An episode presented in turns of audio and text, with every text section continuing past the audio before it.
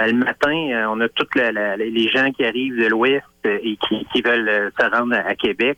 Ça vient engorger évidemment l'autoroute ou la 138, là, qui sont les deux axes qu'on peut utiliser ouest-est. Mhm. Ça serait pour nous une priorité. Et non seulement pour les citoyens, les résidents, mais aussi pour tout le secteur industriel, parce qu'on a un immense parc industriel.